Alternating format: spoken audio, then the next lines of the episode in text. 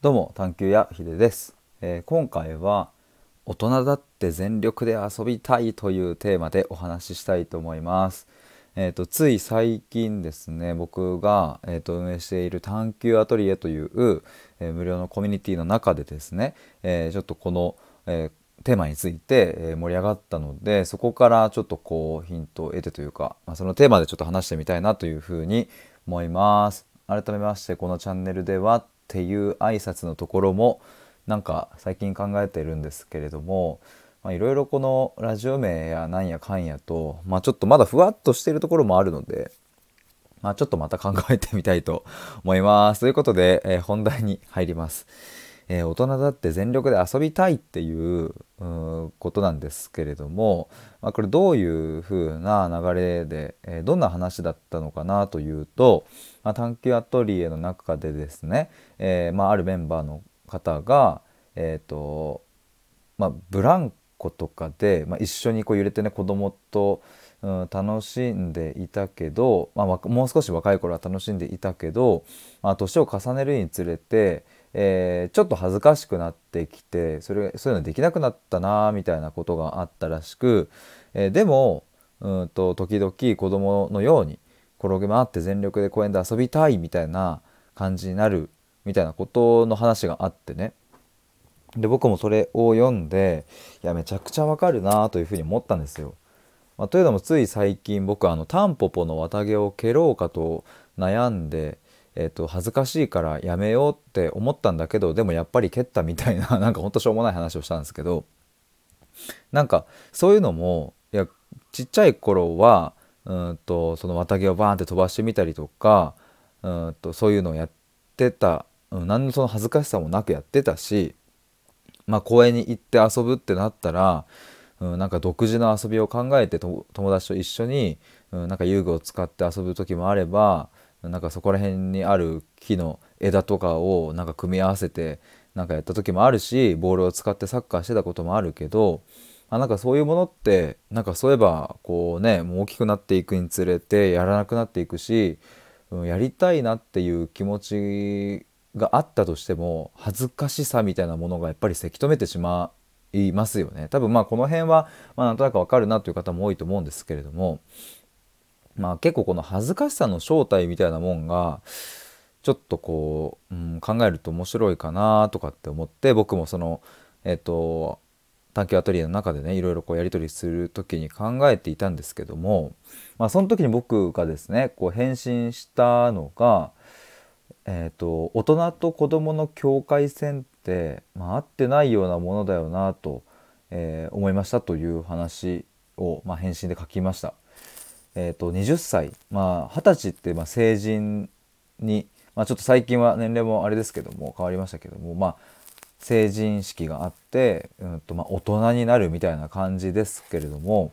じゃあ果たして成人式の日に、うん、今までのこう20年間生きてきた、えー、心を、うん、どっかにこう納品してで新しい大人の心とこう新品と取り替えますみたいな、えー、ことをするわけじゃないし、うんと昨日例えば19歳昨日まで19歳今日が20歳ってなった時に何か大きく変わるかというと全くほぼ変わらないみたいな感じじゃないですか。で、まあ、そうすると,、うんと小学生ぐらいの時に思っていた大人20歳とかになってみても、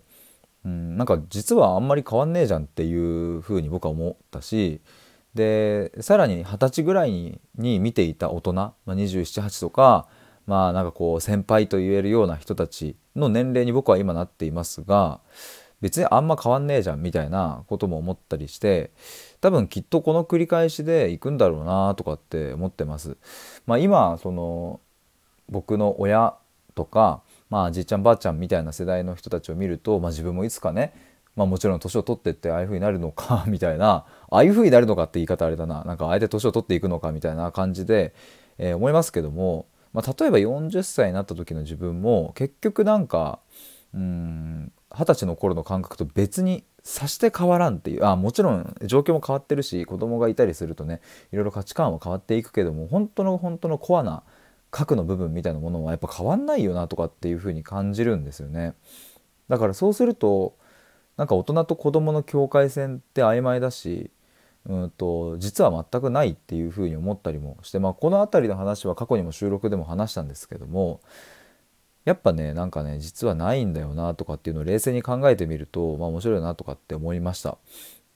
なんか6歳くらいでも、えー、大人のような視点を持っているうん子供もいれば、まあ、60歳、まあえーと、結構もう定年を迎えるくらいのような人でも子供っぽさみたいな視点を持っている人たちもいるし、なんかそう思うとねなんかもう大人子供という概念そのものが、うん、よく分かんなくなってきますよね。まあ、もちろん今お子さんがいる人は、まあ、そこと比較すればえーと、親と子供で、えー、まあ、要は大人と子供になりますがでもそんな親御さんにもさらにその上の親がいて、えー、そうするとその人は子供になるわけで、まあ、別に40歳だろうが50歳だろうが子供は子供ですし、まあ、となるとねなんかもうますます境界線なんていうものがもうなんかないようなもんだなみたいなことを思うとうん本当はその遊びたいとか全力で遊びたいとかなんかしょうもないことやりたいとかふざけ倒したいとかっていうふうに思っていてもどこか自分で境界線を作り大人だからという理由で、えっと、そのふざけたさ無邪気に遊びたさみたいなもんを押し込めているのかなというふうに思ったしでもそれがこう顔を出してくる瞬間っていうのがうんとちょっとムズムズしてうんなんか自分がねこうせき止めていたものがこう溢れそうになる。その瞬間に恥ずかしいなっていうふうに感じてその恥ずかしいという感情を持ってまた蓋をしていくのかなみたいなそんなことを思いました。だからある意味ではその恥ずかしいという感情がうんとまあいい意味で言いますけども大人っぽく、うん、この世界で暮らすためには必要なのかなとも思ったりします。まあねなんかその子供のように生きるというのは聞こえはいいですがじゃあ果たしてそのねなんかこう感情の出し方も子供っぽくて、えー、と考えも子供で仕事のやり方も子供でみたいな全部子供のように、うん、育っていってしまったらまあそれはそれでねあの大変だしやっぱり20代30代40代と、うん、年を取るにつれていろいろコミュニケーションの仕方や行動の仕方や、うん、挑戦の仕方も変わっていくからなんか一概に子供のように生きるっていうのが、まあ、全部肯定されるわけでもないとは思うんですけれどもてかまあ思うからだからまあ恥ずかしさっていうその感情があることによっていい具合に僕たちは大人になっているのかなと思ったりします。まあ、ただそのなんかうん、ちょっとこうなんだろうな自分もブランコで遊びたいなとかでもちょっと恥ずかしいよなみたいなそういうものが感じられているっていうことが、うん、すごくいいことだなとも、えー、と思うしむしろその恥ずかしさっていうのを一切感じなくなってしまった時っていうのはうんとそれはそれでちょっとどうなんだろうと、うん、もう少し自分に矢印を向けてみるっていうのもいいんじゃないかなとも思ったりするからまあすごくねここもバランスが難しいんですがなんかその恥ずかしさとこう付き合いながら時にでもそこを超えちゃうみたいなのもいいかなって思ったりしてます。だから今お子さんがいる方はそんな子供と一緒に全力で遊ぶっていうのが一つ策かもしれないしまあ僕のように結婚の毛の字もまだ見えてこない僕 みたいな、えーと、やつはじゃあどうしたらいいのかと思うとまあでも友達とかとなんかバカやるみたいなこととかまあ、一緒にお酒飲んでなんかしょうもない話をするとかっていうのも一つなのかもしれないけどでもねなんかもう少しねなんか子供のように遊びたさみたいなのも、まあ、あったりするからまあ何とも、うん、言い難いんですけれどもね。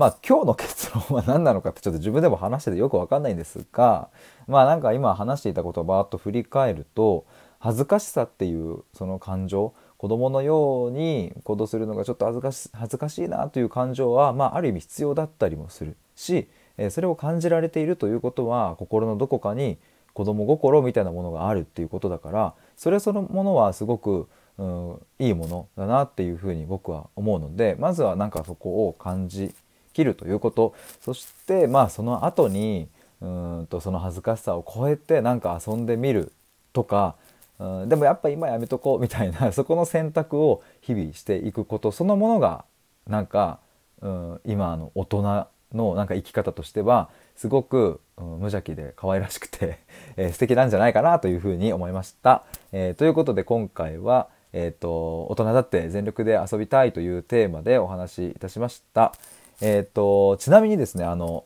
メンバーシップをやっておりまして、えっと、月額300円でやっています。なんかこんな感じで、えっと、探求するみたいな、自己探求をするみたいな感じの話をもうちょっと熱量高くですね、お話ししていますので、えー、もしよかったら、えー、覗いてみてください。概要欄にいろいろ説明を貼っております。